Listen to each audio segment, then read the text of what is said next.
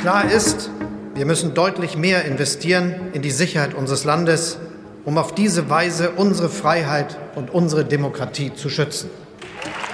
Bundeskanzler Olaf Scholz am 27. Februar dieses Jahres bei einer Sondersitzung des Bundestages anlässlich des Angriffs Russlands auf die Ukraine. Das war die Sitzung, in der das sogenannte Sondervermögen der Bundeswehr angekündigt wurde. Und seither ist viel von Zeitenwende die Rede. Von einem Umbruch, einem Neuanfang in der deutschen Sicherheits- und Verteidigungspolitik. Und wir wollen in dieser siebten Ausgabe des SWP-Podcasts Spezial zum Krieg in der Ukraine mal genauer fragen, was heißt das eigentlich, Zeitenwende? Was war früher und wohin wenden wir uns jetzt auch und gerade mit Blick auf die NATO und vor allem, wie und durch was verändern sich die Zeiten? Welche Strategien müssen entwickelt, welche Waffen angeschafft, welche Ziele neu formuliert und welche alten über Bord geworfen werden? Darüber möchte ich sprechen mit Dr. Pia Fuhrhaupt aus der SWP-Forschungsgruppe Sicherheitspolitik. Hallo. Hallo, guten Morgen. Und mit Dr. Claudia Major, die diese Forschungsgruppe leitet. Hallo. Hallo. Und mein Name ist Dominik Schottner. Claudia Major, dieser Begriff der Zeitenwende seit der Rede von Bundeskanzler Scholz, wo wir gerade einen Ausschnitt gehört haben, wird ja sehr häufig verwendet. Was verstehen Sie denn unter Zeitenwende? Ähm, also ich verbinde mit Zeitenwende drei Elemente. Das erste ist Disruption, das heißt eine brutale, weitgehend unerwartete Veränderung, die von außen kommt. Ähm, das heißt, aus Sicht der Bundesregierung hat sich mit dem russischen Angriffskrieg auf die Ukraine von heute auf morgen de facto ihr sicherheitspolitisches Weltbild verändert. Und das heißt, das ist eine fundamentale Veränderung, aber keine, die man sich selber ausgesucht hat, die man selbst gesteuert hätte, sondern die zumindest am Anfang von außen aufgezwungen worden ist. Das zweite Element für mich ist, es gibt ein Vorher und es gibt ein Nachher mit einer ganz klaren Trennung. Ähm, und vorher war das, was aus deutscher Sicht eine Art kooperative Friedensordnung oder Sicherheitsordnung mit Russland in Europa war, in der sich Deutschland auch sehr gut entfalten konnte, wirtschaftlicher und politischer Art. Und die ist vorbei. Die hat Russland mit diesem Krieg, ich sag's mal sehr direkt, weggebombt. Und was jetzt kommt, ist eine, oder was wir jetzt haben, ist eine Unordnung und danach eine konfrontative Sicherheitsordnung, die nicht mehr mit Russland funktionieren wird, sondern in weiten Teilen in Abgrenzung von Russland. Das heißt, es gibt ein Vorher und es gibt ein Nachher und das bringt enorm viele schwierige Themen, gerade für Deutschland mit sich. Atomare Abschreckung ist zurück, Krieg ist zurück, Machtpolitik ist zurück, Rüstungskontrolle wird schwieriger. Also es ist wirklich ein, ein sehr klarer Cut vorher und nachher. Und das dritte Element, was für mich sehr wichtig ist, dass es mit Zeitenwende de facto eine Anerkennung gibt, dass es diesmal wirklich um Deutschland geht. Deutschland hat lange Sicherheitspolitik zu großen Teilen aus Solidarität mit den Partnern gemacht. Das heißt, Deutschland, sehr enger Partner von Frankreich, hat Frankreich in Mali unterstützt, weil es eben ein guter Partner sein wollte. Deutschland ist im Baltikum im Rahmen der NATO Abschreckungs- und Verteidigungsmaßnahmen sehr aktiv, weil es ein guter NATO-Alliierter sein will. Es hat sich aber sehr lange militärisch nicht wirklich bedroht gefühlt. Bedroht durch Klimawandel oder wirtschaftliche äh, Entwicklung, aber weniger militärisch. Und dieser Krieg hat es verändert der hat dazu geführt, dass sich Deutschland wirklich selber bedroht fühlt. Also ein Bedrohungsgefühl für unser politisches Modell, für unsere Lebensart, für unsere Werte, für das, was uns de facto ausmacht. Und dieses, es geht um uns, wirklich um Deutschland selber, ist für mich wahrscheinlich der Kern. Also Disruption vorher und nachher und es geht um uns. Und wenn das wirklich die Idee ist, dass wir hier eine fundamentale Veränderung haben, dann finde ich immer, dass Zeitenwende fast ein bisschen zu zart und vorsichtig klingt. Deshalb, das ist jetzt die Ankündigung. Interessant ist, was wird raus? Wird es auch umgesetzt? Ähm, oder bleibt es bei der Ankündigung? Und was da vielleicht passieren muss, damit aus der Ankündigung mehr wird, das wollen wir eben in diesem Podcast noch genauer beleuchten. Frau äh, Fuhrhopp, vorher aber noch die Frage, was ist denn für Sie eine Zeitenwende?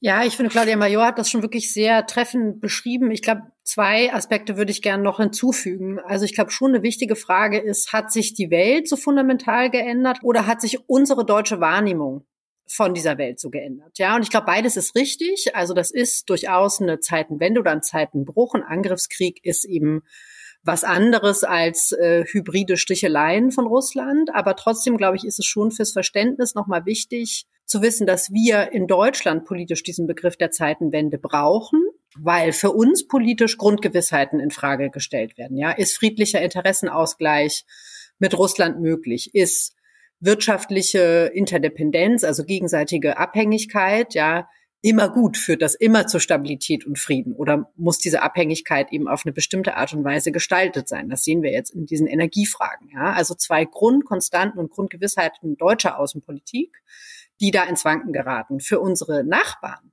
insbesondere die im Norden und im Osten, für die ist die Zeitenwende nicht notwendig. Die haben Russland immer schon anders wahrgenommen oder russische äh, Außenpolitik anders wahrgenommen. Also das, glaube ich, ist so ein Punkt, den ich nochmal anfügen würde. Und der zweite, um das auch nochmal aufzunehmen, was ist eigentlich das danach? Also es gibt eine Welt danach und es gibt unsere Politik danach. Und einerseits würde ich immer sagen, gibt es immer Grund zur Hoffnung. Ne? Die Bundesregierung hat sich vorgenommen, eine nationale Sicherheitsstrategie zu schreiben. Das ist ein guter Zeitpunkt. Gleichzeitig ist aber auch klar, wenn wir jetzt auf die klassische Verteidigungspolitik gucken, dass wir jetzt auf ein Problem, also wir sind verteidigungspolitisch auf so eine konfrontative Lage in Europa nicht vorbereitet, erstmal Geld geschmissen haben, ne, in Form von 100 Milliarden Sondervermögen. Geld ist aber bei der Bundeswehr klar nicht alles. Ne? Dieser Haushalt ist in den letzten sieben Jahren um 50 Prozent gestiegen, ohne dass wir bislang eine Bundeswehr hätten, die sehr viel einsatzbereiter ist. Und deswegen ist ne, Politikwandel möglich, aber ich glaube, da braucht es auf jeden Fall sehr viel mehr als Geld. Ich glaube, Claudia Major wollte dann noch mal ganz kurz was dazu sagen. Ja, ich glaube, es ist ein ganz wichtiger Punkt, den, den Pia Vorb eben gemacht hat. Das ist für uns Deutschland ein Lerneffekt. Gerade unsere mittel- und osteuropäischen Nachbarn, die baltischen Staaten oder Polen, die haben uns seit Jahren darauf hingewiesen, dass Russland ein schwieriger Partner ist seit dem Krieg in Georgien 2008, der russischen Intervention in Syrien, Ukraine 2014. Das heißt, es ist zu großen Teilen auch ein Aufwachen oder ein Lerneffekt, den große Teile der Bundesrepublik bislang nicht wahrhaben wollten. Das heißt, Zeitenwende ist in der Hinsicht eine sehr deutsche Entwicklung, die bislang sehr nach innen guckt. Wir gucken auf unseren Verteidigungshaushalt, auf unser Sondervermögen, dass wir jetzt Waffen liefern, dass wir die Energieabhängigkeit verändern.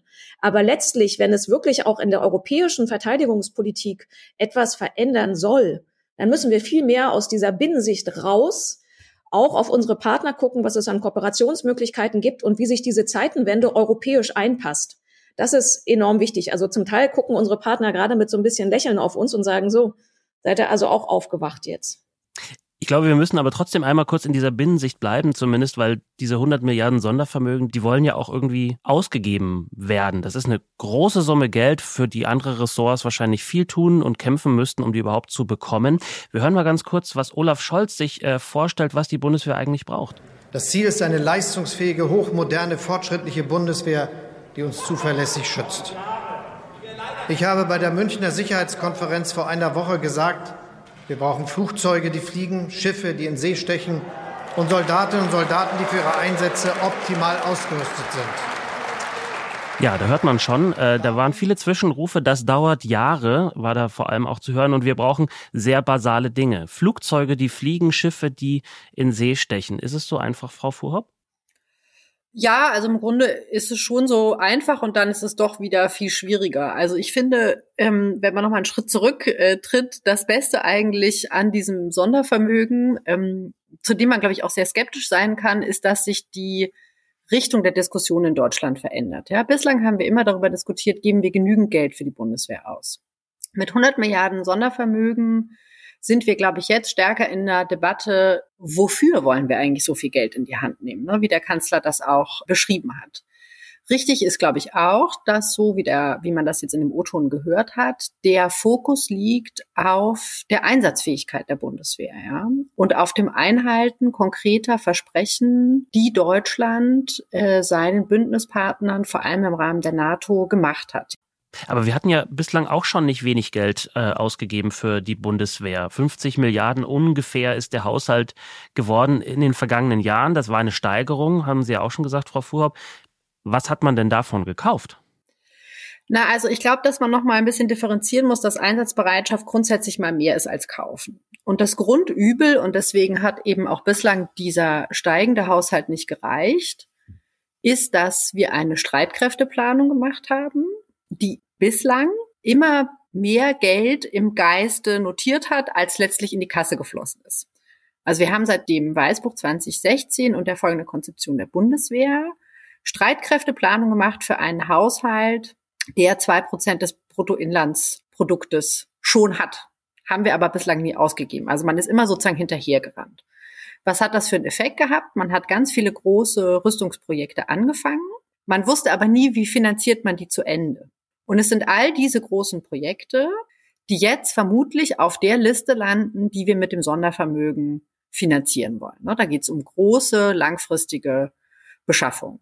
Das ist die eine Seite. Die andere Seite ist, dass man eben ehrlicherweise sagen muss, selbst wenn wir all diese Projekte jetzt mit einem Sondervermögen finanzieren, gehört zu einer einsatzfähigen Bundeswehr immer mehr als großes Gerät. Sie müssen das Personal haben, das sie entsenden können. Großes Problem für Bundeswehr. Sie müssen Munition haben, die sie vielleicht auch irgendwo lagern. Und an all diesen Ecken und Enden fehlt es eben im Moment noch. Hm.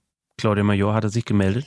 Ja, ich, ich würde noch mal einen Schritt zurückgehen ähm, und noch mal gucken, was eigentlich jetzt diese Entscheidungen waren, die auch der Kanzler unter Zeitenwende ähm, verkündet hat. Denn das waren zumindest zwei Finanzentscheidungen. Das eine war zu sagen, dass Deutschland endlich die Zusagen zur NATO erfüllen möchte und sich auf das zwei Prozent von der Wirtschaftskraftverteidigungsausgaben hinbewegen möchte. Wenn das passieren wird, dann wird Deutschland ab diesem Jahr 75 Milliarden Euro für Verteidigung ausgeben. Um das mal ins Verhältnis zu setzen, Großbritannien gibt zwei Prozent aus, ein bisschen mehr, die liegen bei etwa 56 Milliarden. Frankreich gibt zwei Prozent aus, die liegen etwa bei 41 Milliarden. Deutschland bei 75. Das ist nicht ein bisschen mehr, das ist enorm viel mehr. Die zweite finanzielle Entscheidung ist zu sagen, verbunden, aber zusätzlich letztlich 100 Milliarden Sondervermögen, um endlich langfristig große Projekte gesichert finanzieren zu können. Das sind die Projekte, die Pia Vorhopp angesprochen hat, beispielsweise die F-35, um die nukleare Teilhabe in der NATO zu sichern oder andere Sachen, die man auch EU und NATO versprochen hat. Die Idee ist hier zu sagen, dass diese Projekte in der Vergangenheit gescheitert sind, weil man sie halt nicht langfristig durchplanen konnte. Das heißt, wir haben zwei Finanzentscheiden. Einmal den normalen Verteidigungshaushalt, der jetzt mit Abstand der größte in Europa sein wird. Und das andere sind diese 100 Milliarden Sondervermögen. Wie gesagt, die sind verbunden. Wie, das wird gerade in den Haushaltsverhandlungen geklärt. Aber dieses Sondervermögen ist halt nicht ein bisschen Verteidigungshaushalt mehr, sondern ist wirklich die Idee, dass man endlich mal langfristig, verlässlich große Projekte ins Trockene bringen kann. Aber ähm, Pia Korbab hatte das schon angesprochen Geld ist ja nicht das einzige Problem gewesen, was die Bundesregierung daran gehindert hat, eine einsatzfähige Bundeswehr zu haben. Ähm, das waren ja ein paar mehr Probleme. Das eine war Geld. Das andere ist alles das, was man Beschaffung und Vergabe nennt. Das ist sozusagen die Verwaltung. Wie gibt man das Geld aus? Äh, das dritte Problem ist die Struktur der Bundeswehr. Ist sie eigentlich darauf ausgerichtet, was sie machen soll? Und das vierte ist das politische Interesse. Es gab ja selten wirklich ein großes politisches Interesse, was die Bundeswehr eigentlich machen soll, geht man dafür in Ring. Das heißt, wir haben vier Probleme, zu wenig Geld, Beschaffung und Vergabe, Struktur und das echte politische Interesse. Jetzt haben wir das Geldproblem mehr oder weniger mit dem Sondervermögen und den erhöhten Verteidigungsausgaben, ich sag nicht gelöst, aber es ist zumindest angegangen. Es bleiben aber immer noch die drei anderen Probleme. Das heißt, können wir das Geld klug verwalten und ausgeben? Haben wir eine angemessene Struktur für die Bundeswehr? Und gibt es ehrliches politisches Interesse und einen ehrlichen politischen Auftrag, was die Bundeswehr eigentlich machen soll? Und wenn wir diese drei anderen Probleme nicht lösen, dann wird uns das ganze viele Geld auch nichts nützen. Das muss man so ehrlich sagen. Na, ich glaube, wenn ich da noch mal ergänzen darf zu dem, was Claudia Major gesagt hat, also was ist eigentlich der Zusammenhang ne, zwischen dem Auftrag, den die Bundeswehr hat, und der Ausrichtung der Struktur der Bundeswehr oder die Beschaffung, die dem nachfolgt? Ja, ich glaube, man kann sich es wirklich so vorstellen: Die Bundeswehr und ihre Beschaffung ist ein Tanker. Ne, das heißt, das ist ein behäbig zu manövrierender Gegenstand. Also ne, wenn man ein bisschen weiter nach hinten guckt, ne, also Landes- und Bündnisverteidigung, der Kern im Kalten Krieg und danach. Dann gibt es einen Schwenk hin ähm, zu den Auslandseinsätzen der Bundeswehr und dann schwenken wir wieder zurück 2014 und sagen, also die Bundeswehr ist da für Landes- und Bündnisverteidigung, für Auslandseinsätze, für ähm, bündnisgleiche, äh, äh einsatzgleiche Verpflichtungen, also Stationierungen an der NATO-Ostflanke. Und auch wenn zwischen all diesen sozusagen Prioritätsverschiebungsentscheidungen oft Jahre oder Jahrzehnte liegen, ist das für den Tanker trotzdem schnell.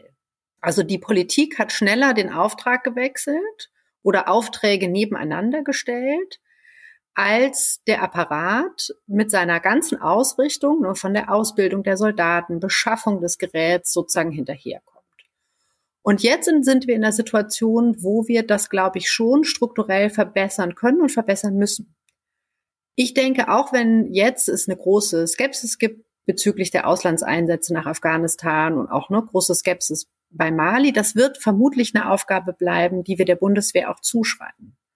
Wichtig ist es, dass die Politik ein besseres Verständnis dafür bekommt, wenn sie einen Auftrag ausgibt, ja, was hat das denn eigentlich für eine Konsequenz? Also welches Material muss man beschaffen? Welche Soldaten muss man da haben, die entsendet werden können, die trainiert werden müssen?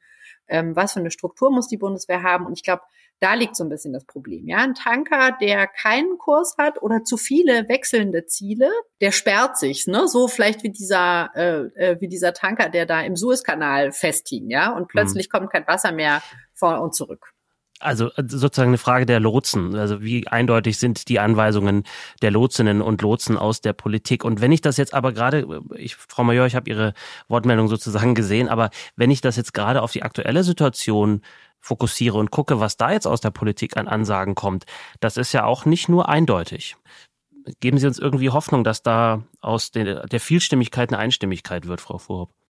Ich bin ja grundsätzlich ein sehr optimistischer Mensch, ja. Und ich glaube, wie Claudia Major schon gesagt hat, was uns, glaube ich, in den letzten Jahren oft auch gefehlt hat, war die politische Aufmerksamkeit dafür, ja. Das ist eine notwendige Bedingung dafür, dass Dinge besser werden. Ne? Das ist nicht das Einzige, ist eine notwendige Bedingung. Und ich glaube, dass jetzt schon wie unterm Brennglas klarer wird, dass man in diesem Politikfeld sozusagen eine Reihe von Zielkonflikten navigieren muss. Ja, ähm, man hat jetzt mehr Geld, Geld ist aber trotzdem endlich. Ja, Geld ist nicht für immer da. Also wir haben jetzt mit den 100 Milliarden füllen wir sozusagen die zwei Prozent auf. Aber spätestens nach dieser Legislaturperiode stellt sich die Frage, wo soll dieses Geld denn eigentlich langfristig herkommen? Ne?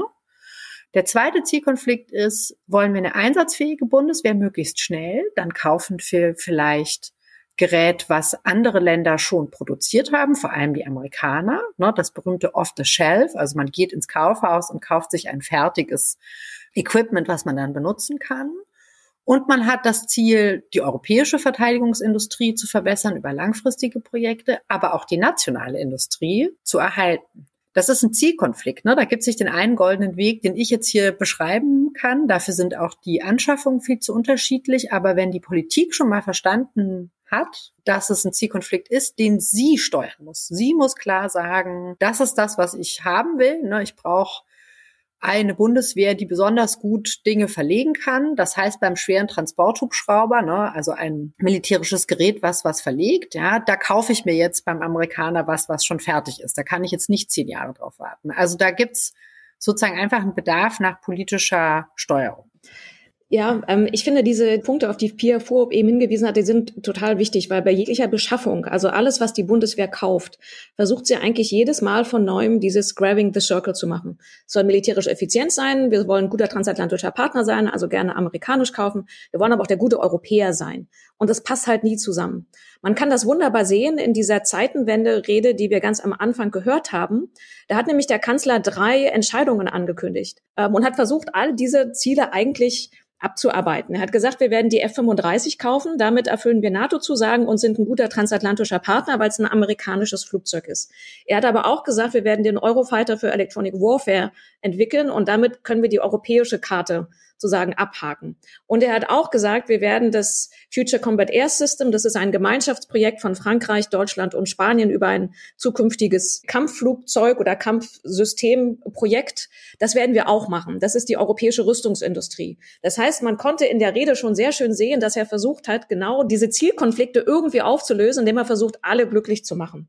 Ich wollte aber noch, noch zwei andere kurze Punkte machen. Und das eine ist, egal was jetzt entschieden wird mit dem Sondervermögen, mit den zwei Prozent, das wird erst langfristig Ergebnisse zeigen. Das heißt, man muss immer diese Zeitlinien vor Augen haben. Und deshalb finde ich das Bild von Pia Fuhrhaupt mit dem Tanker sehr gut. Das ist halt kein Schnellboot. Das ist ein Tanker. Langsam, behäbig, kommt hoffentlich irgendwann an.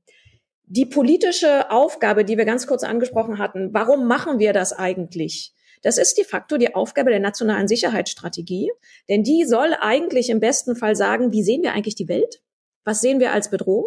Wie wollen wir damit umgehen? Mit welchen Partnern? und mit welchen Instrumenten. Das heißt, das ist eigentlich unsere, ich sag mal, mentale Landkarte oder unser Fahrplan, wie wir uns sicherheitspolitisch aufstellen müssen. Deshalb kann man jetzt sagen, jetzt haben wir das Sondervermögen jetzt schon, aber die Strategie kommt erst Ende des Jahres. Das ist ja so ein bisschen erst den zweiten Schritt und dann den ersten Schritt. Andererseits kann man auch sagen, die Aufgabe der Bundeswehr, ich sag mal, als konventionelles Rückgrat für Verteidigung und Abschreckung in Europa, Das ist die Aufgabe, auf die wir uns seit 2014 mit der Bundeswehr eingestellt haben, wo wir sehr eng mit vielen kleineren und mittleren Staaten wie den baltischen Staaten, wie Tschechien oder Norwegen sehr eng zusammenarbeiten werden. Jetzt muss ich doch noch mal ein äh, Stöckchen in die Speichen werfen, will das gar nicht das äh, Schiffsbild weitertreiben, aber äh, es gibt noch dieses schöne deutsche Wort Beschaffungswesen, das wie so ein Damoklesschwert über dieser ganzen äh, Diskussion auch schwebt, wo man immer so denkt, ah, da, da müffelt's in irgendwelchen Behördenfluren, da werden Entscheidungen von da nach da geschoben und am Ende ist keiner so richtig glücklich. 100 Milliarden müssen ausgegeben werden, aber da ist noch das Beschaffungswesen. Frau Fuhrhopp, ich glaube, da gibt's noch einiges dazu zu sagen, auch, oder? Äh, da gibt's total viel zu, zu sagen. Also richtig ähm, an dem Bild ist sicherlich, ne, das ist wahnsinnig komplex und es ist ein unglaublich dysfunktionales System. Ne? Diverse Ministerinnen und Minister haben sich die Zähne an der Reform dieses Wesens ähm, bereits ausgebissen. Und es ist ein System, in dem, würde ich sagen, mal Regierung, Parlament, Bundeswehr und Industrie sozusagen schwarze Peter spielen. Also der Zettel, der rumgeht, ne, ist der, ist der schwarze Peter und keiner will ihn am Ende in der Hand haben und alle vier Akteure, ja, die auch sehr unterschiedlich sind, haben auch ihren Anteil ähm, daran, dass dieses Beschaffungswesen nicht nur so komplex, sondern auch so ineffizient ist, ja. Also nochmal. Also ganz kurz, wenn ich, das ist nicht eine Behörde, die jetzt irgendwie träge ist, sondern das ist ein Zusammenspiel aus verschiedenen Akteurinnen und Akteuren. Genau, es ist ein Zusammenspiel. Also die Regierung stellt den Haushalt auf, gibt das Geld für Beschaffung. Die Bundeswehr plant, was möchte sie mit diesem Geld beschaffen. Das äh, Beschaffungsamt, ich verkürze jetzt mal, in Koblenz ähm, ist dafür da, diese konkreten Beschaffungsprojekte umzusetzen. Kontrolliert wird es dabei vom Parlament und vom Bundesrechnungshof immer dann, äh, wenn ein Stück einer Beschaffung, muss ja nicht das ganze Gerät sein, manchmal geht ja auch nur ein Teil, über 25 Millionen Euro wert ist. Und das ist eigentlich immer der Fall. Ja, ähm, und das führt zu einem System, ja, wo man sagen kann, im Durchschnitt dauert zum Beispiel die Entwicklung eines neuen großen Waffensystems zwölf Jahre. Und all diese großen deutschen Beschaffungen haben eigentlich eine Sache gemeinsam. Sie dauern dann auch immer noch mal länger, im Schnitt 50 Monate. Und die allermeisten von denen sind auch noch mal sehr viel teurer, als man ursprünglich kalkuliert hat. Ja, also das ist sozusagen die Gemengelage. Und man kann oder man wird Beschaffungen an all diesen Ecken und Enden auch ein Stück reformieren müssen.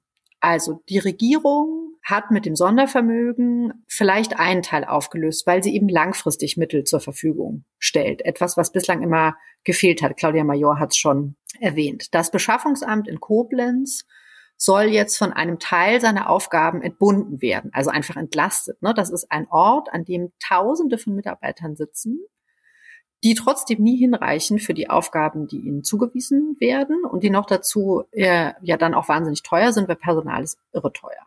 Man wird auch ein anderes Verhältnis entwickeln müssen zu den deutschen Rüstungsunternehmen, die geschützt sind. Sie sind Schlüsseltechnologie in Deutschland. Die Bundeswehr kommt bei der Beschaffung kaum drum rum. Das sind Unternehmen, die dafür ausgebaut sind, äh, teures Gerät zu entwickeln. Ja, das ist nicht der einzige, aber mit Sicherheit auch ein Grund für diese berühmten Goldrandlösungen. Ja, dauert dann ewig, ist wahrscheinlich dann auch der beste Rucksack aller Zeiten. Aber ob es den wirklich braucht, kann man sich dann halt irgendwie fragen. Und man muss natürlich auch noch mal dran an diese Frage, welche Zusammenarbeit mit dem Parlament ist sinnvoll. Also es gibt Leute, die sagen, diese 25 Millionen Vorlage, das ist viel zu kleinteilig. 50 davon mussten in der letzten Legislaturperiode da durchs Parlament geschoben werden, in wenigen Sitzungswochen. Ich glaube, vor allem der große Nachteil ist, dass das Parlament, ne, wenn das immer so kleinteilig guckt, das versteht gar nicht nur so das große Ganze. Also das, ne, das Parlament als Geldgeber und als Gesetzgeber muss ja verstehen, wo sind wir denn jetzt eigentlich gerade in dem Projekt? Ja, und wenn Sie immer nur so kleine Fitzel betrachten, dann sehen Sie das große Ganze nicht mehr. Ja, und in diesem Getriebe geht sozusagen irgendwie der Blick verloren, ja, für das, was wir eigentlich erreichen wollen. Vielleicht noch, noch eine Ergänzung dazu. Also Pia Furp hat hervorragend beschrieben, wo das an allen Ecken und Enden knarzt und hakt. Ähm, die Frage ist jetzt, wir, oder die Herausforderung ist, wir haben jetzt für die nächsten vier Jahre deutlich mehr Geld. Und dann werden zu Recht nach vier Jahren die Bürger und die Parlamentarier sagen, was ist denn mit dem ganzen Geld passiert? Ist das ordentlich ausgegeben? Habe ich jetzt, falls einfach formuliert, mehr Sicherheit? Und die Frage ist, wie kann man eigentlich jetzt sicherstellen, dass in den nächsten vier Jahren dieses Geld klug, effizient ausgegeben wird, um wirklich eine Verbesserung in der sicherheitspolitischen Handlungsfähigkeit zu haben. Und es gibt beispielsweise eine Idee zu sagen, dass man die großen Projekte, die über das Sondervermögen bezahlt werden, dass man die nicht über diesen traditionellen Beschaffungskanal schickt, der komplett verstopft und verkrustet und veraltet ist, sondern dass man sagt, warum baut man nicht eine kleine, agile, moderne Agentur auf, zeitlich begrenzt, gebunden an das Sondervermögen, die sich auch nur um die Projekte des Sondervermögens kümmert und sagt, solange wie dieses Sondervermögen läuft, das ist ja noch nicht festgelegt, wie lange das laufen wird, kümmert sich diese, sagen wir mal, Special Agency nur um diese Projekte. Das ist natürlich keine Lösung auf Dauer, weil man diesen großen Apparat und das Zusammenspiel, was Pia Fuhrhoff eben super erklärt hat, damit nicht geknackt hat.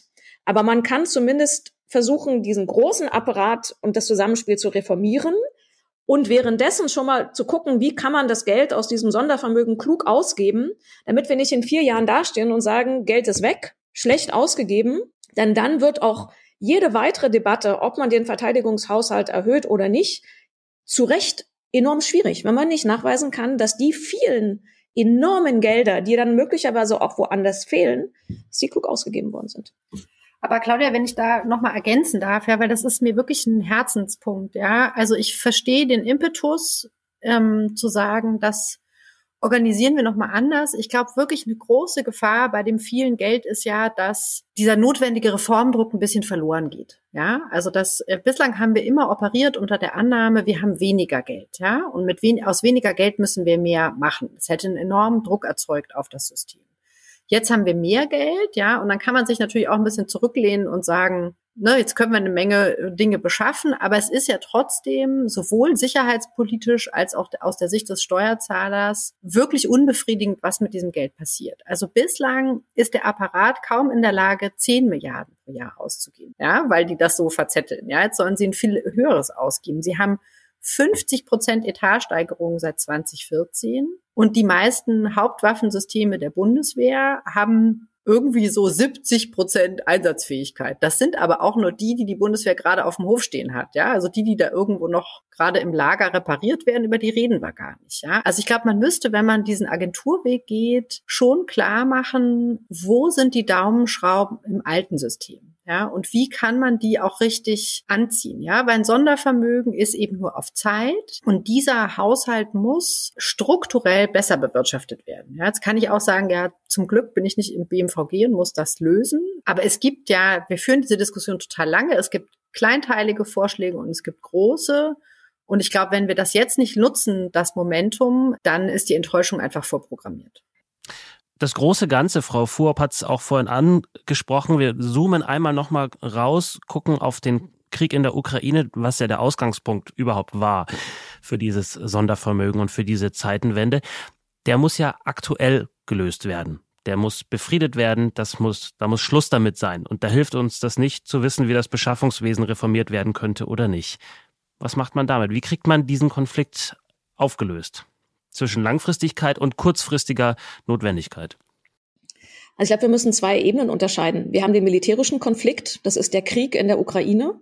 Ähm, und da kann, wenn es die Bereitschaft von russischer und von ukrainischer Seite gibt, kann ein Waffenstillstand gefunden werden. Das ist aber eine Entscheidung der Ukraine. Die können wir unterstützen, aber die steht der Ukraine oder Russland, bei beiden zu. Und dahinter die große, richtig schwierige Frage ist der politische Konflikt, der sich zu diesem militärischen dazu addiert. Und das ist die Frage der Zukunft der Ukraine. Das heißt, wie souverän und eigenständig wird sie in Zukunft sein dürfen? Das ist die Frage der Neutralität. Das ist die Frage, wie eigenständig in der Innenpolitik. Das heißt, in welchen Grenzen wird sie bestehen können? Das heißt, wird es gelingen, ähm, auf vor dem Angriffskrieg vom, vom 24.02. wieder zurückzugehen. Und es ist die Frage der Sicherheitsgarantien. Wer wird in Zukunft die Ukraine unterstützen? Und wenn wir uns ganz ehrlich machen, dann wissen wir, dass dieser politische Konflikt über die Zukunft der Ukraine uns noch sehr lange, mehrere Jahre begleiten wird, weil der nicht einfach zu lösen ist. Und das heißt auch, und da schlagen wir so ein bisschen den Bogen zum Anfang ähm, unseres Gespräches, wir werden uns auf einen langfristigen Konflikt, nicht unbedingt einen Krieg, aber auf einen langfristigen Konflikt mit Russland in Europa und dahinter mit China einstellen müssen, der unterhalb der Schwelle eines Krieges in allen Bereichen politisch, äh, wirtschaftlich und auch militärisch geführt werden wird. Und dieses Umdenken anzuerkennen, dass nicht mehr relativer Frieden und Stabilität, sondern ein permanenter Konflikt unter der Schwelle eines großen Konflikts sein wird. Das ist für uns ein enorm großes Umdenken, was uns noch lange beschäftigen wird. Das war das SWP-Podcast Spezial zum Krieg in der Ukraine. Siebte Ausgabe. Dieses Mal haben wir etwas hinter die Begriffe Zeitenwende, Sondervermögen und auch Beschaffungswesen geschaut. Was verraten Sie uns über die Neuausrichtung der deutschen, europäischen und überhaupt weltweiten Sicherheits- und Verteidigungspolitik? Antworten und Erklärungen haben uns gegeben Dr. Claudia Major und Dr. Pia Fuhrhopp, beide Wissenschaftlerinnen aus der SWP Forschungsgruppe Sicherheitspolitik. Vielen Dank Ihnen beiden. Sehr gerne. Gern. Und Ihnen, liebe Zuhörerinnen und Zuhörer, auch Ihnen vielen Dank fürs Einschalten. Wenn Sie sich in das Thema weiter einlesen wollen, auf der SWP-Website finden Sie unter dieser Podcast-Folge einige verlinkte Artikel. Und SWP Newsletter, Facebook und Twitter-Accounts informieren Sie natürlich auch immer über all unsere Neuerscheinungen, darunter auch die neueste Podcast-Folge, die es überall da gibt, wo Sie sonst Ihre Podcasts hören. Mein Name ist Dominik Schottner. Bis zum nächsten Mal. Bleiben Sie neugierig.